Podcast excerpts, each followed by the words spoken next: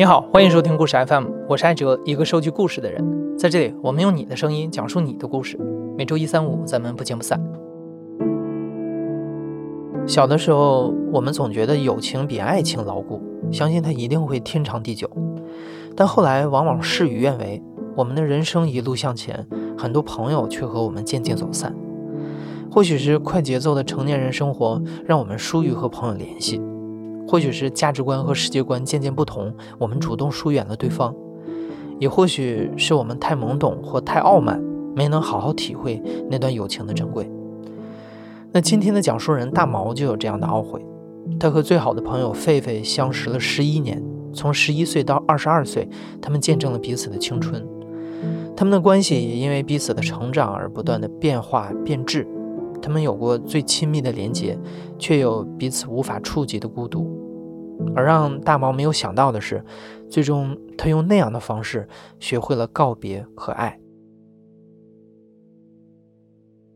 我叫大毛，我今年二十二岁了。我跟狒狒的话，已经认识十年了。我们两个就是初一，从十一岁就开始认识。我小学的时候就是属于那种。我们家里的条件算是班里面条件比较好的，然后我个子也比较小，我是坐第一排，然后又乌漆嘛黑的，然后那个时候他们就是觉得我比较好欺负吧，然后班上就有女生就是叫别的女生来欺负我。到了初中以后，我就不想就是被别人排挤或者欺负，所以我就有刻意找那些不爱学习啊，然后那种比较叛逆的那些女孩子一起玩，因为我。我想让他们就是保护我，带着这种寻求保护的目的，大毛结识了班上的人气王狒狒。那个时候，班上的女生大多喜欢汪苏泷和许嵩，只有大毛和狒狒喜欢韩流团体，尤其是男团 BigBang 里面的权志龙。他们一起听歌、看 MV，把权志龙的名字刻在桌子上，就这样熟悉了起来。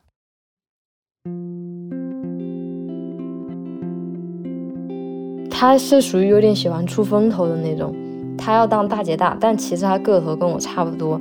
然后因为他也爱美嘛，就是他每天化妆，他不能在家化妆，在家化妆是绝对会被家长发现的。他每天化妆都是出门了以后，在电梯里面，然后再从他的包包里面拿出化妆品，然后往脸上擦。因为他家楼层比较高嘛，然后一般下来以后，到了楼下，一般他的妆就化好了。而且他很潮，所以大家都是觉得，就是把他立为标杆嘛。然后他他家是开厂的嘛，所以他背的书包基本上都是他拿一张图片给他爸爸，然后他爸爸给他做出来的，就是那种独一无二的那种款式，就大家都会很羡慕他。然后呢，他就会招其他班里面那些女生注意，都爱跟他玩。后面以前小学欺负我的那个女生也想去跟他玩，就是会经常就是找那个狒狒聊天，然后我就有跟他说，我说这个女生以前欺负过我，然后他有叫他的叫他姐姐同学去去警告他，就是你不能这么装逼了，以后在学校里面。当时我就是觉得他为我出了一口就是恶气，我觉得我初中这三年以后，我就再也不用担心我被别人欺负了。我有他作为我的靠山，他也觉得他作为我的靠山特别自豪，就他觉得这样挺威风的。其实，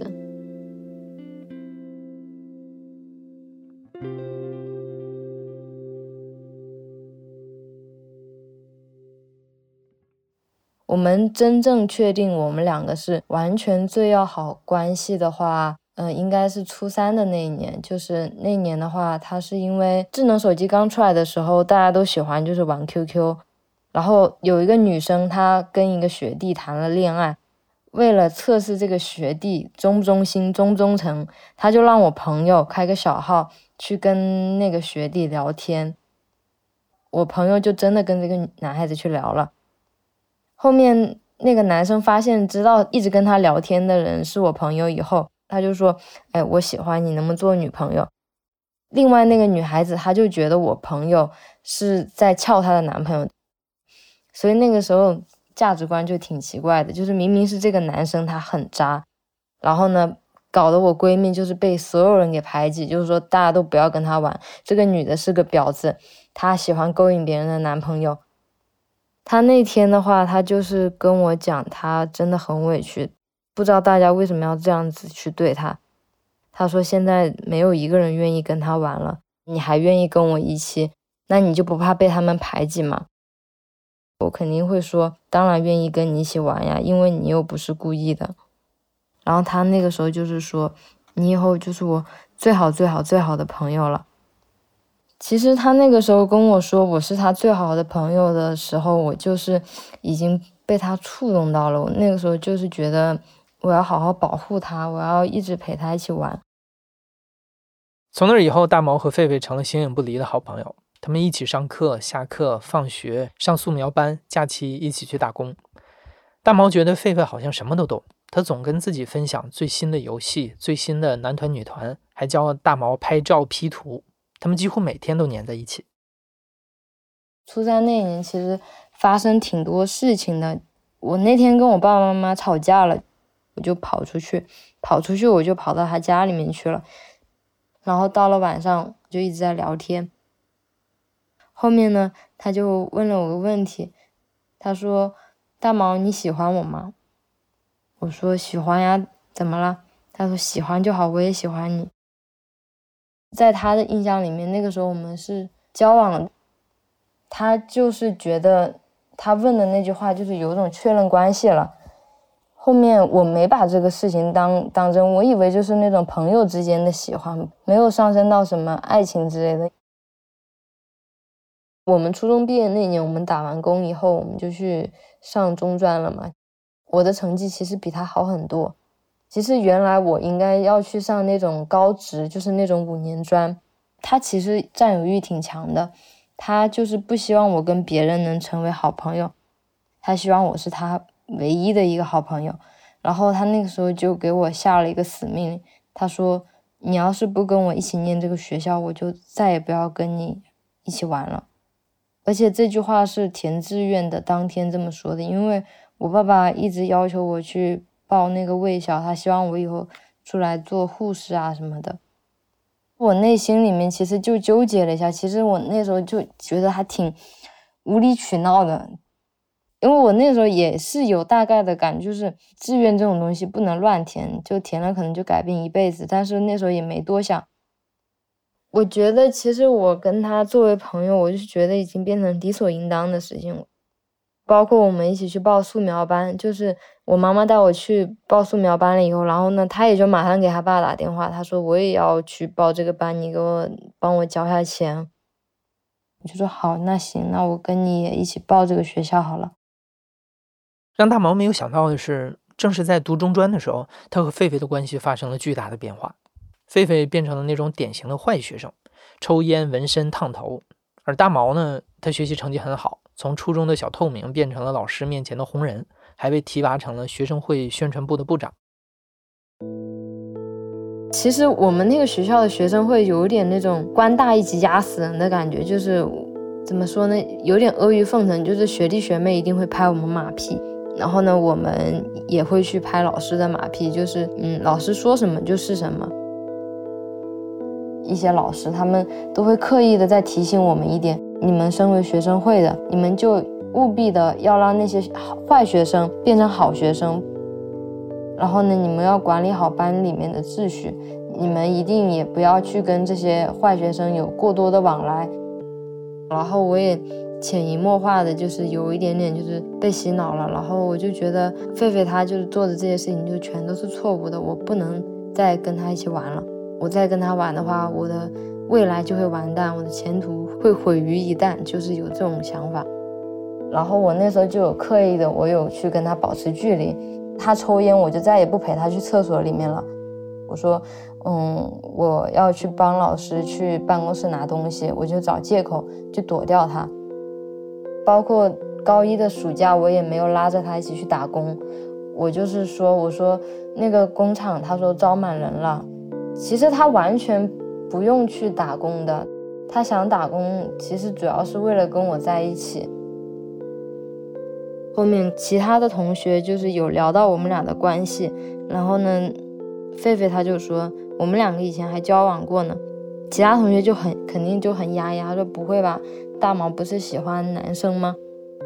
后面其他同学就来问我，转述这件事情的那个人，他转述这件事情的时候，他是带着一种嫌弃的那种口气跟我说，因为他那时候问我这个话的时候是挽着我的手跟我说的，他说你跟狒狒以前关系那么好，嗯，他说他以前跟你交往过，是真的吗？我说啊，我不知道呗，是什么事情？然后他突然松开我的手，他说你不会真的是同性恋吧？我那时候就马上说啊，我不是，我不是。然后他就又重新把我手挽上去了。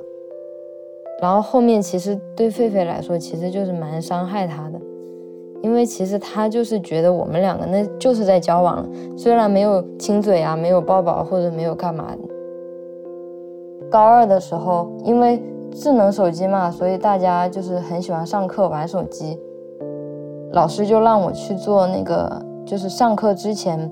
叫所有人都把手机收到手机袋里面的去的那种人，他那个时候又特别喜欢玩手机，我叫他把手机交上去，他说他不交，我就直接把他手机抢走了，然后他那个时候就直接拍桌子，他说你什么意思？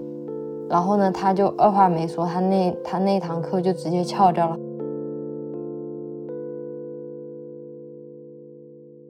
没想到的是，这次争吵竟然导致他们两个从此绝交了。一个星期以后，狒狒就办理了退学，并且把大毛的 QQ、微信等联系方式都删掉了。大毛没有主动去找狒狒，在一年多的时间里，两个人都没有再联系过。他其实画画天赋是很好的，但是因为就是被其他同学就是带着抽烟啊之类的，然后他就慢慢就是不想读书了，他就觉得外面更有意思、更好玩。后面他退学了以后，他就跟那群人玩的更好了。天天就是去酒吧里面混，就是去玩，我就很明确的觉得他跟我的路就是完全就是朝着两个方向走了。后面有一天他突然来加我，然后呢，我问他什么事情，他问我能不能借他二十块钱，然后因为二十块钱也不多嘛，我就直接借给了他，然后他就跟我聊了很多，他说他谈了一个女朋友，然后现在跟他一起同居。然后呢，跟他女朋友吵架了，没有饭吃，借二十块钱吃个饭这样的。后面他也跟我道歉了，他说他在学校的时候，他明明知道我是班委，然后还不配合我工作。反正他的意思就是说他错了。他说他在社会这么久，他就意识到，确实学生时代的朋友是真正的朋友。后面我也原谅了他，然后后面我们就也一起见过一次面，然后他那那一下变化也挺大的，割了双眼皮，妆更浓了，不像学生，就是像外面的那些挺社会的，然后所有人见到他都会说你好可爱，你好漂亮。我那时候其实我的想法就是挺简单的，就是我就把他当一个普通的朋友就好了，不会像以前一样那么喜欢去跟他玩。后来的话，我们关系恢复到跟以往一样好的时候是应该是一六年跟一七年的时候。他其实辍学了以后，就直接在酒吧里面上班了，就是做那种外联，就是喊朋友来喝酒。他朋友消费完了以后，他就可以从那里面拿到那个油水，一个月能赚一两万块钱。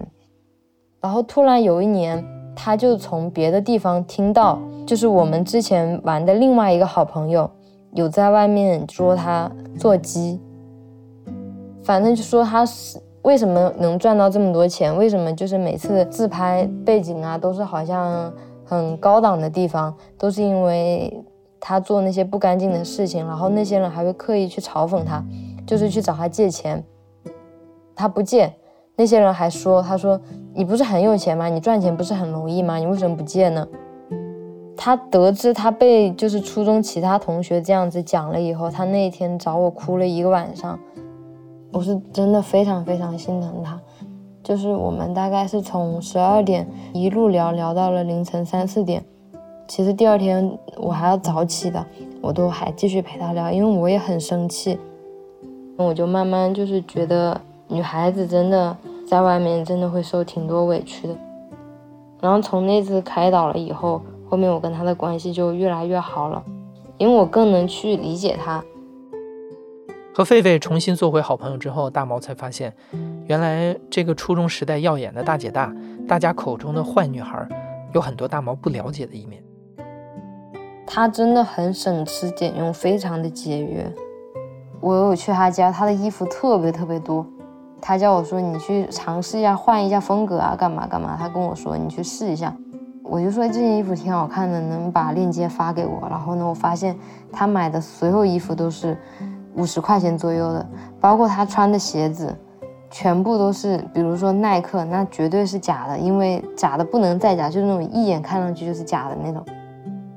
他好像从出来工作以后，就一下子从在学校那种什么都懂，就是什么软件都会用，很潮的一个人，一下就好像变得什么都不懂了一样，就好像我带他去逛那个 Zara 一样，然后他一开始不知道 Zara 是什么。二零年的时候，我带他去逛那个服装店，然后呢，他身上那件毛衣其实 Zara 也有，然后呢，他说，哎，这件毛衣我也有哎，我说是什么样的，然后他就翻出来给我看，他就是买的那种，就是可能淘宝他自己随便搜，比如说什么韩版时尚毛衣，可能就这样搜搜出来，然后他就去买，他也不知道那个是什么什么东西。包括我带他逛完街以后，我带他就是去咖啡店坐了一会儿。他那下好像也是头一次去，他也不知道怎么点，然后就是我教他去怎么弄。我发现他就是真的很多都不懂，可能是太早出社会了吧。他真的很单纯，他出来上班那么久，他那一下就是没坐过飞机，没有出过远门，地铁都不会坐，很多常识他都不懂。他其实很单纯，很单纯，就是很容易被骗。其实可以这样说，你说他在酒吧上班，但他其实。跟那些男的根本没有任何交集，因为那一段时间他都是在跟女孩子交往。他笑我是老处女啊之类的，他他其实他也是。狒狒懵懂乃至欠缺常识的一面，让大毛感到意外。而更出乎意外的是，或许是将近两年的绝交，让狒狒对他们的关系变得不那么自信。狒狒把自己身上的很多情绪和秘密隐藏了起来。大毛一直没有发现这一点。二零二一年，两个人分别去了不同的城市工作之后，大毛对狒狒身上的很多变化更是无从察觉。等到大毛真正意识到的时候，一切好像都晚了。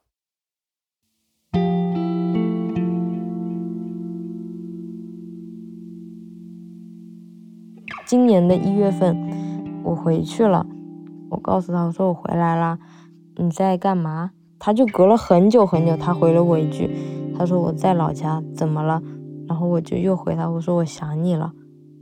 然后他又没有回我了。后来没隔多久吧，就是隔了一个星期而已。那时候我还在网吧打游戏，狒狒的姐姐跟我说，他自杀了。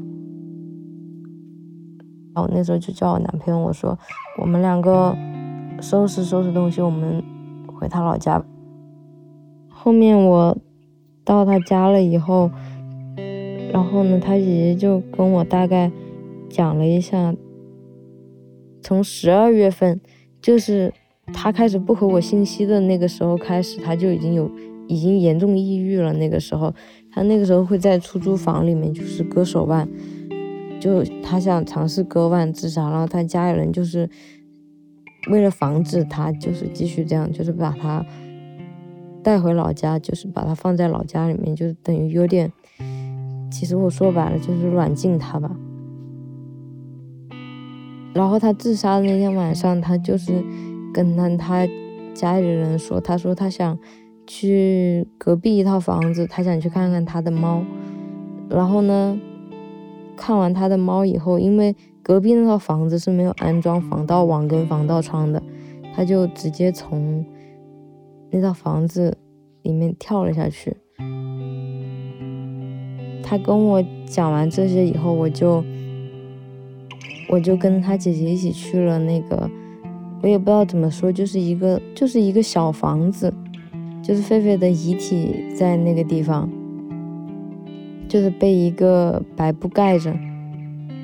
我那个时候看到他，就是躺在那个地方，我就是完全不能接受，我就直接脚软掉了，就感觉有点崩溃了的感觉。就是我路上一直就觉得这个消息不真实，我一定要过去看一看，因为他真的是一个非常开朗，就是很古灵精怪，就是很外向的一个女孩子。我觉得她会从那么高的地方跳下去。他的妈妈就是还摸着他的脸，就是很不现实，就是就是他的整整个头就是苍白苍白，像那个橡胶一样的。我完全就是没有办法接受那个躺在那边那个人就是他，就属于那种崩溃的，一下哭了出来，然后脚直接软掉，然后蹲在地上一直哭一直哭。我爸爸妈妈知道他自杀的时候，爸爸妈妈也是一个晚上都睡不着觉，就是一直在想他。因为我爸爸妈妈也是看着他从我们刚进入青春期、刚开始长开的那个时候，看到就是去年五一的时候，他也跟我们家里人一起吃了一个饭。他是我青春最重要的一部分，就是它见证了我一整个青春期。到了就是我们将要变成大人的那一下，他就。离开我了。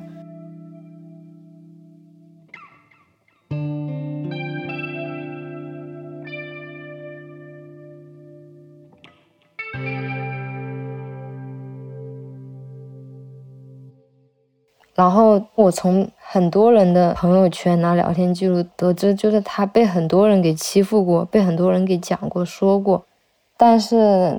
他可能真的话，他会比较自卑，就是别人可能会说他一点什么，他就会其实很在意。他想在外貌上就得到大家的喜欢，然后呢，也想在性格上得到大家的喜欢。要是有哪一点就是做的不好，或者大家不喜欢，他就会难过很久。我从他姐姐那边听到，他抑郁那段时间，他也是还是很注重自己的外貌的，就他姐姐想带他去商场逛一下。他就是说我太胖了，我很丑，我不要去。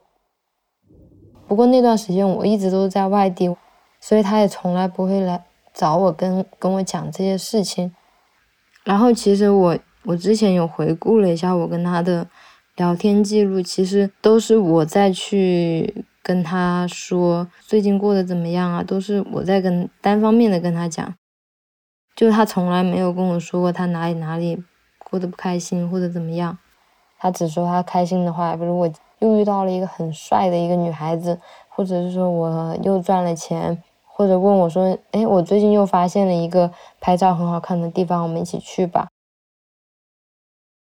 我觉得他今天这样很大一部分原因是因为他没有就是抒发情绪的地方跟人，因为他以前被人诋毁的时候，他就是。只能找到我，找我去哭诉。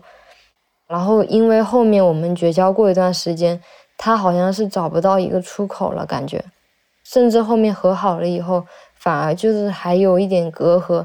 然后他更不能跟我倾诉这些东西了。他一直都是，就是把我放在一个很重要很重要的位置上，只要喊他，他绝对是随叫随到的。但是我却没有把他排在就是朋友当中的首位，就是我没有去重视他。我以前不懂事的时候，我还觉得我有这样的一个朋友，对我人生好像不太好，他可能以后是我的累赘。但其实不是的，就举个例子吧，就是一八年的时候，有一个男生约我出去喝酒，去那种小酒馆里面喝酒，然后他就一直非礼我，就是一直就是摸来摸去。然后我就把狒狒叫过来了。那天已经晚上十二点了，然后他就赶紧打了车过来，然后呢就把我直接带走了。我真的觉得其实蛮感动的。他是我在这个城市里面，就是除了我爸妈以外，算是一个最亲最亲的人，然后算是一个依靠。然后他每年生日都会叫我，并且饭桌上他永远都是最关注我的那一个人。就因为他很多朋友嘛，他生日大概都会来十多个人，但是他永远都最关注我。然后呢，每一年每一年的生日，他都会跟他所有人、所有的朋友介绍，这个是我初中玩的最好最好的朋友，我被所有人给排挤孤立的时候，就只有他一个人站在我身边。大毛说，他最遗憾的就是从前不懂事的时候，受外界灌输给他的价值观的影响，没有好好的倾听狒狒，没有珍惜他。如今狒狒不在了，大毛也不能再做什么了。但他想告诉狒狒，他会永远爱狒狒。我其实是一个很怕鬼的人，很怕走夜路，很怕上厕所。但是，反而因为他去世了，我其实更不怕。我其实我还很想很想见到他一下。我觉得我要是走夜路，我遇到那种什么厉鬼啊，他可能会出来保护我吧。因为他就算是家长眼里面最坏的那个小孩，但是他在我心里面永远是最好的那个人，就是。朋友里面最爱我的那一个。